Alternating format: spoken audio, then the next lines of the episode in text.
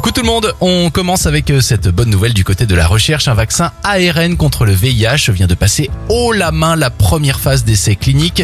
Développé par des scientifiques américains, il est parvenu à créer une réponse immunitaire chez 97% des participants. C'est une grande, grande lueur d'espoir. Direction Saint-Malo maintenant avec trois policiers qui ont porté secours à une dame âgée de 89 ans alors qu'un incendie s'était déclaré dans sa chambre. L'octogénaire était prise au piège et grâce au courage des policiers, ils ont réussi à l'évacuer et la remettre aux pompiers. Enfin, grosse lueur d'espoir aux États-Unis, le parc à thème Disneyland Resort et les studios Universal Hollywood vont réouvrir le 1er avril 2021. Et normalement, promis, ce n'est pas une blague.